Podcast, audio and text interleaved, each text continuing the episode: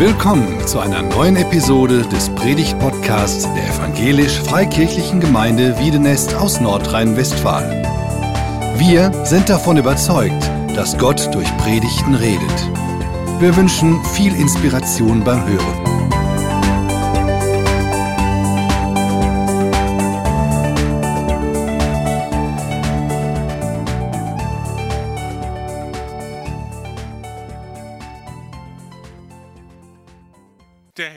Auferstanden. Halleluja. Ich lese den Osterbericht aus Matthäus 28. Ab Vers 1. Am Sonntagmorgen in aller Frühe gingen Maria Magdalena und die andere Maria hinaus zum Grab. Plötzlich gab es ein starkes Erdbeben, weil ein Engel des Herrn vom Himmel herabkam den Stein beiseite rollte und sich darauf niederließ. Sein Gesicht leuchtete wie ein Blitz und sein Gewand war weiß wie Schnee. Die Wachen zitterten vor Angst, als sie ihn sahen, fielen zu Boden und blieben wie tot liegen. Der Engel sprach zu den Frauen, Habt keine Angst. Ich weiß, ihr sucht Jesus, der gekreuzigt wurde. Er ist nicht hier, er ist von den Toten auferstanden, wie er gesagt hat. Kommt und seht, wo sein Leichnam gelegen hat. Und nun geht und sagt seinen Jüngern, dass er von den Toten auferstanden ist und ihnen nach Galiläa vorausgeht. Dort werdet ihr ihn sehen. Merkt euch, was ich euch gesagt habe. Die Frauen liefen schnell vom Grab fort. Sie waren zu Tode erschrocken und doch zugleich außer sich vor Freude. So schnell sie konnten, liefen sie zu den Jüngern um ihnen auszurichten, was der Engel gesagt hatte. Unterwegs begegneten sie Jesus. Sei gegrüßt, sagte er. Und sie liefen zu ihm hin, umklammerten seine Füße und beteten ihn an. Jesus sagte zu ihnen, Habt keine Angst. Geht und sagt meinen Brüdern, sie sollen nach Galiläa kommen. Dort werden sie mich sehen. Ich will heute Morgen über Personen predigen, die gar nicht vorkommen. Wer könnte das sein in dieser Geschichte?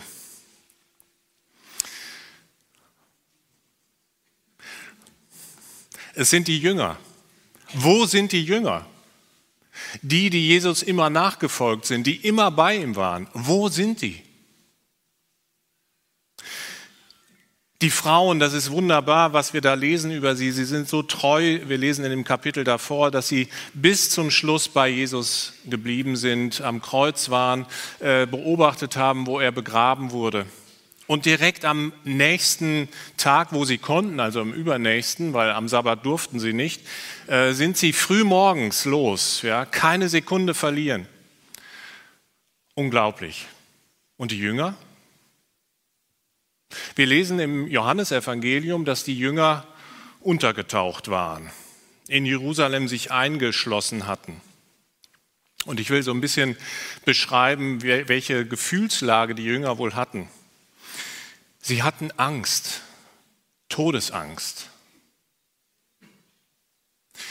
Deswegen hatten sie sich auch eingeschlossen, weil sie Angst vor den Juden hatten und hatten Angst, dass sie auch noch dran glauben müssten, dass sie auch noch vom Mob ähm, zum Tode ja, gesteinigt werden würden oder wie auch immer.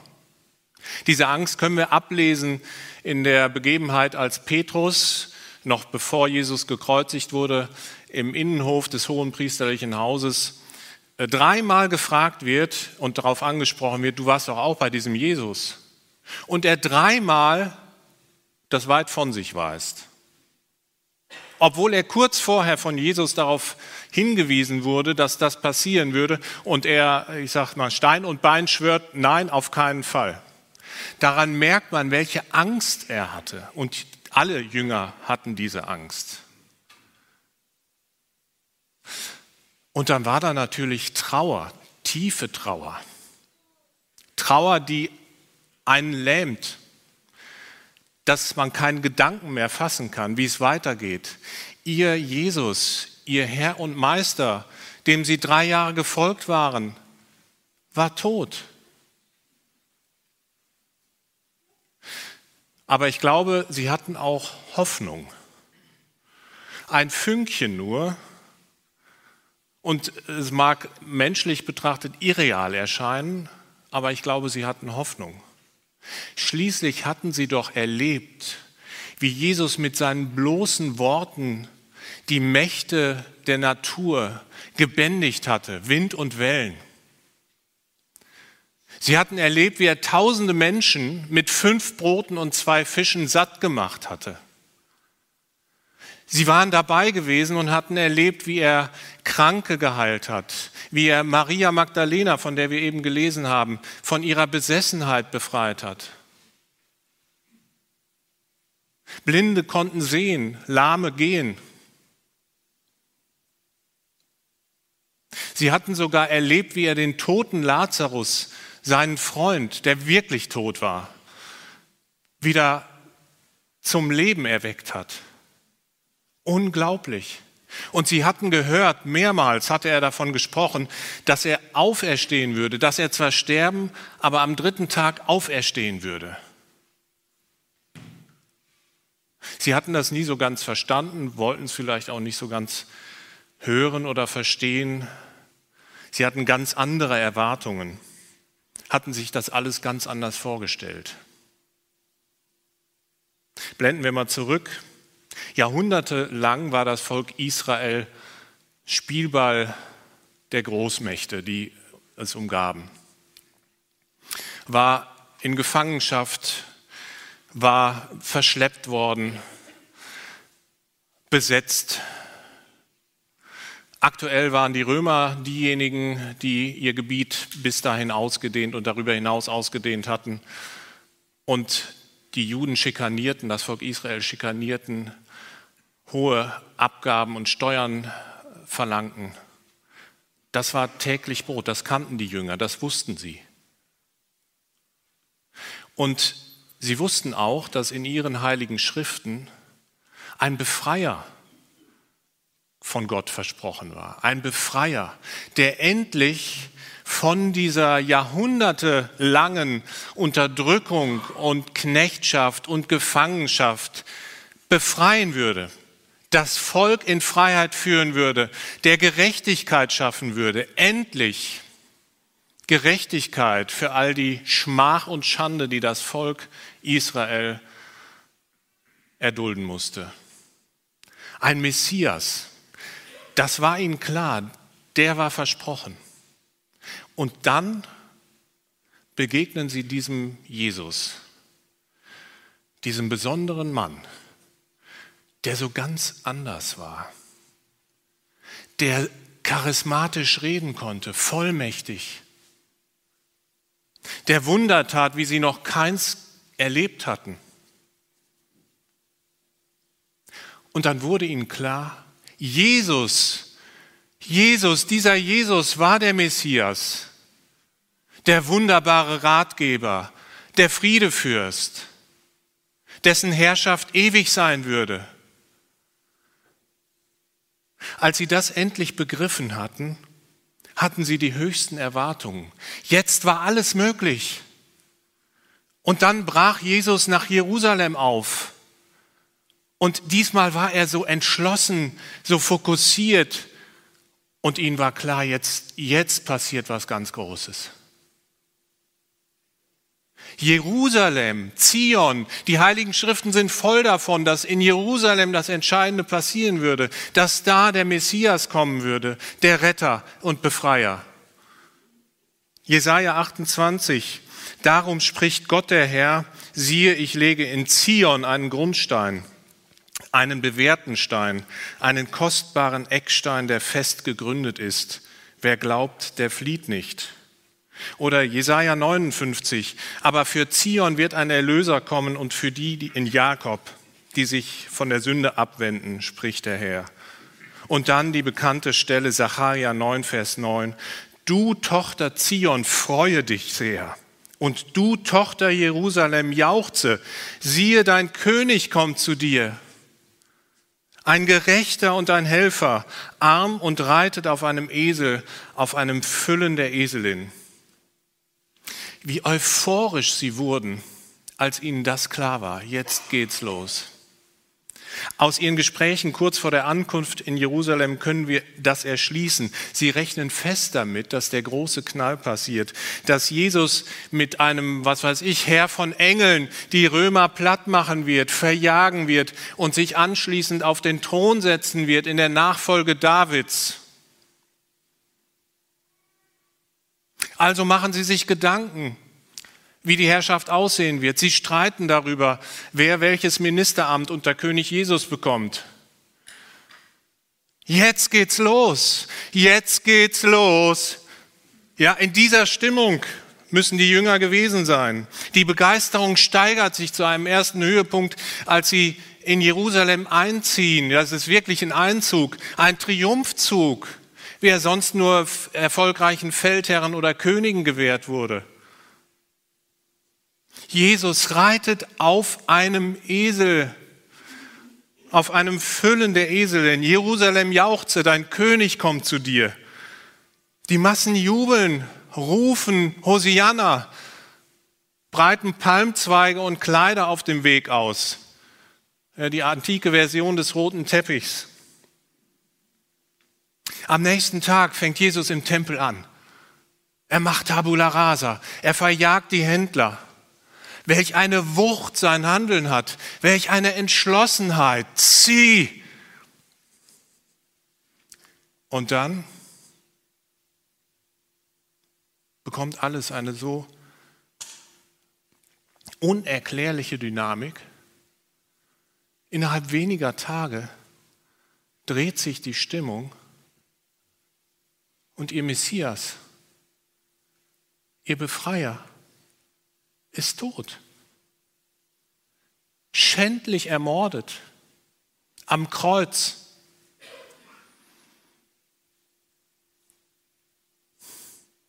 Verzweiflung, Trauer, Angst, Hoffnung. Das könnte so dieses Gefühlsbündel sein, aus dem die Jünger am Ostermorgen gemacht sind. Und hier hinein kommen die beiden Frauen mit der Botschaft, Jesus lebt, der Herr ist auferstanden. Und die Jünger reagieren nicht mit, er ist wahrhaftig auferstanden, wahrscheinlich nicht. Sie können es gar nicht glauben. Was? Er lebt? Habe ich es doch gewusst. Nein, kann ich nicht glauben. Wo ist er? Warum habt ihr ihn nicht gleich mitgebracht? Komm, wir machen uns auf. Er muss, kann ja nicht weit sein. Moment. Moment. Geht nach Galiläa. Dort werdet ihr den Auferstandenen sehen. Galiläa? Really? Hä? Jerusalem, Jerusalem, da war doch die Hoffnung, da war die Verheißung. Doch nicht Galiläa. Ich meine, es ist so, als wenn man aus Köln wieder nach Wiedenest ziehen würde, wieder zurück aus Jerusalem nach Galiläa.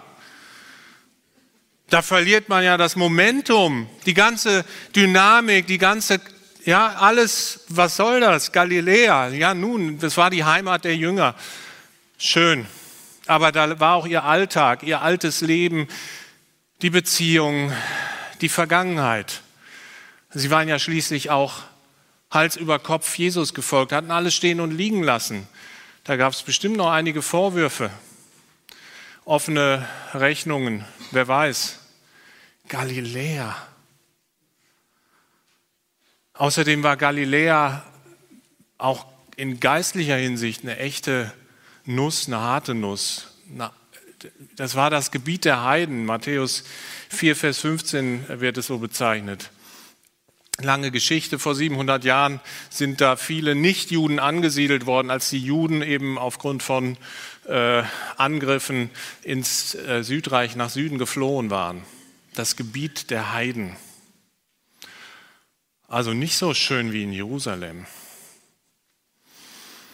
Warum unbedingt Galiläa? Zweimal wird das in diesem Text betont. Was beabsichtigt Jesus damit? Dort in Galiläa sollen die Jünger den Auferstandenen sehen.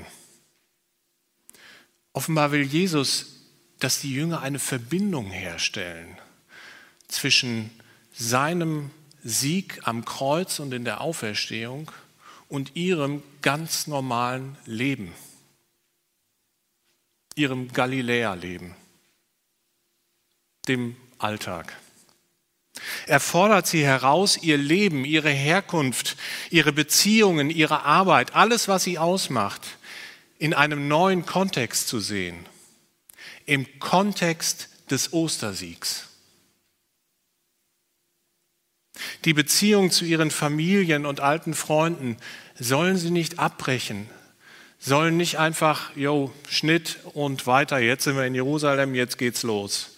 Nein, sie sollen dort den Ostersieg relevant werden lassen. Dort will der Auferstandene Vergebung, Versöhnung und Hoffnung geben. Das Dunkle hell machen, das Tote lebendig. Und Jesus schickt seine Jünger nicht einfach nur nach Galiläa. Geht ihr mal, ja? Sondern wir lesen in Vers 7, dass Jesus den Jüngern nach Galiläa vorausgeht. Jesus ist schon da, der Auferstandene ist schon da. Und in Vers 10 sagt Jesus, geht und sagt meinen Brüdern,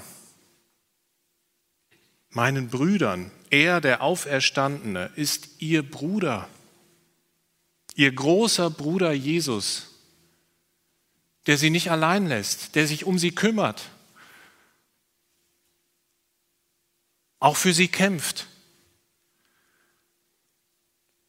Auch wenn es für die Jünger sicherlich nicht attraktiv klang, nach Galiläa zurückzugehen, haben sie doch drei Zusagen, die großartig sind. Erstens, Christus, der Auferstandene, der Lebendige, ist ihr Bruder. Zweitens, er geht voraus. Er kommt nicht hinterher, er geht voraus. Er wird schon da sein, wenn sie kommen. Und drittens, dort in Galiläa werden sie ihn, den Auferstandenen, sehen.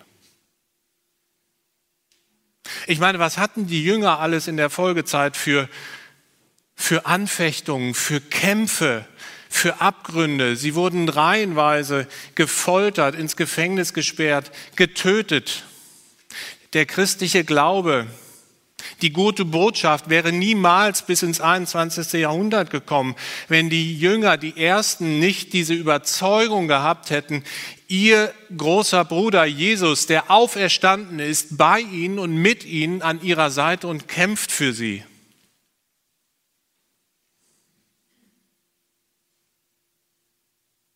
Natürlich, für den Moment ist noch vieles unklar. Die Jünger wissen immer noch nicht, wie es konkret weitergeht. Aber sie haben eine Gewissheit, die tragfähig ist. Der lebendige Christus geht voraus und ist dort in Galiläa. Die Auferstehung gilt auch dort. Wir werden ihn, den Auferstandenen, dort sehen.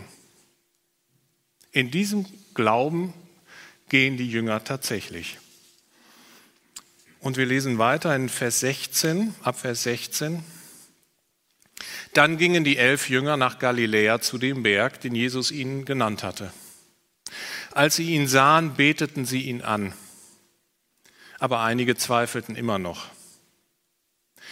Jesus kam und sagte zu seinen Jüngern, mir ist alle Macht im Himmel und auf der Erde gegeben. Mir ist alle Macht im Himmel und auf der Erde gegeben.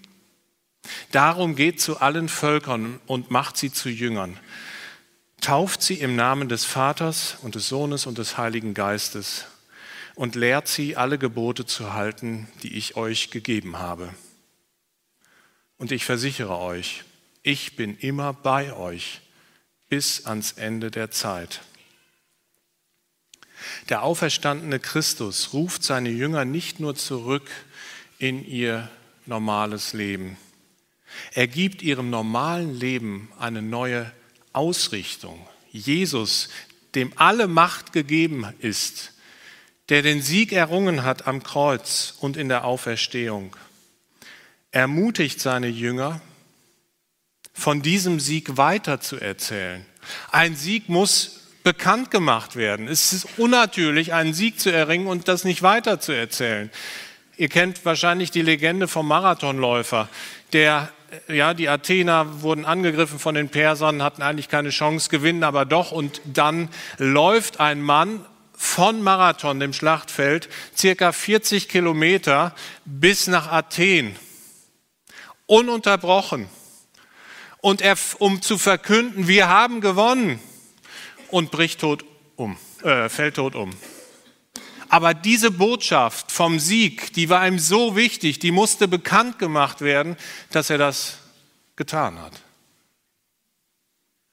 Ein Sieg will, ein Sieg muss errungen werden. Je größer der Sieg, umso mehr. Und das geschieht in Galiläa, im Alltag. Zumindest ist dort der Ausgangspunkt. Christus gibt dem Leben der Jünger einen neuen Sinn. Mit dem Ostersieg im Rücken sollen sie in die Begegnung mit anderen Menschen gehen und sollen den Sieg von Ostern in deren Leben tragen. Und unser Galiläa und Jerusalem haben wir auch sowas? Vielleicht sind auch wir zu sehr auf unser, Galil äh, auf unser Jerusalem ausgerichtet und erwarten von dort alles. Unser Jerusalem sind vielleicht die Gottesdienste, Gemeindefreizeit, Fijuko, Christival. Da erwarten wir alles. Da erwarten wir Großes, Begegnung mit Jesus, dass er uns anrührt. Ja, umwerfende Erfahrungen, Wunder womöglich. Und mit Blick auf unseren Alltag sind wir oft seltsam bescheiden. Ja, muss. Hauptsache, man kommt durch bis zum nächsten Sonntag.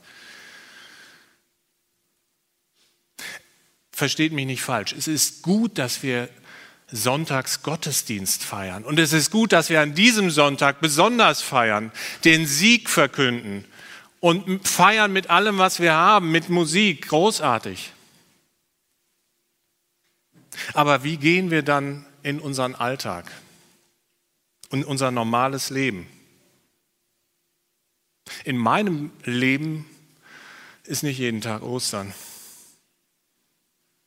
Ich eile nicht von Sieg zu Sieg. Ich weiß nicht, euch geht es wahrscheinlich ähnlich. Oft fühlt sich das Leben eher an wie das Hügelland von Galiläa. Karg, trocken, hart. Und manchmal bist du vielleicht auch richtig im tiefen Tal. Eingeschlossen in Trauer, Angst, Verzweiflung. Statt Sieg ist da viel Krampf und manchmal auch echter Kampf. Aber wir dürfen wissen, der Auferstandene, unser großer Bruder Jesus, kämpft an unserer Seite.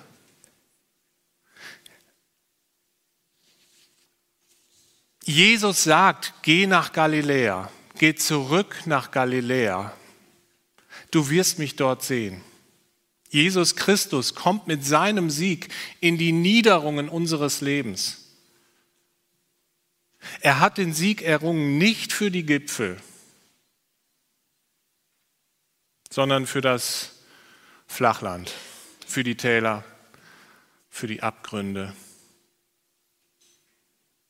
Geh zurück in den Alltag und begegne dort dem Auferstandenen.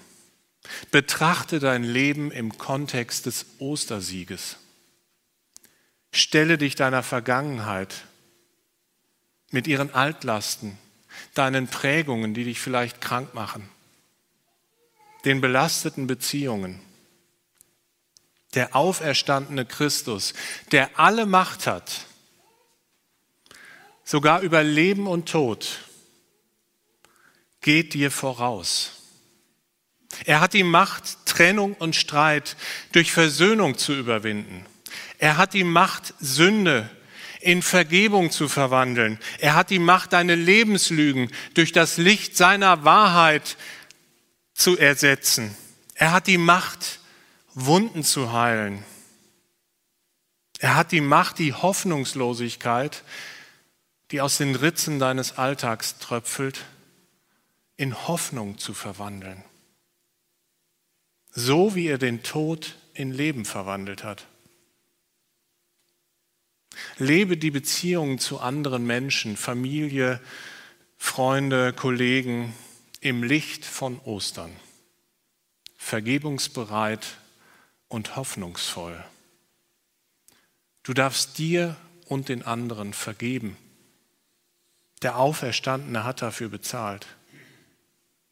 Du darfst hoffnungsvoll mit Gottes Möglichkeiten und seiner Macht rechnen,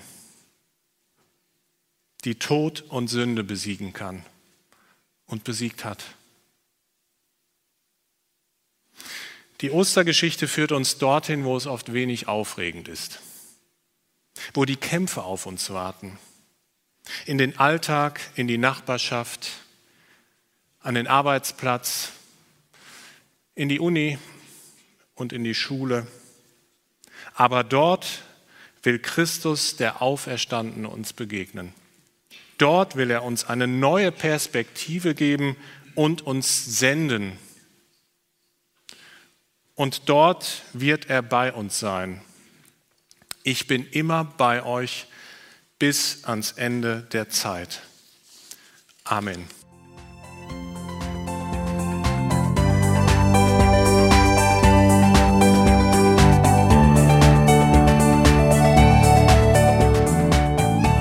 Sie hörten einen Predigt-Podcast der EFG Wiedenest. Weitere Predigten, Informationen zu Jesus Christus und zu unserer Gemeinde gibt es unter www.efg-wiedenest.de.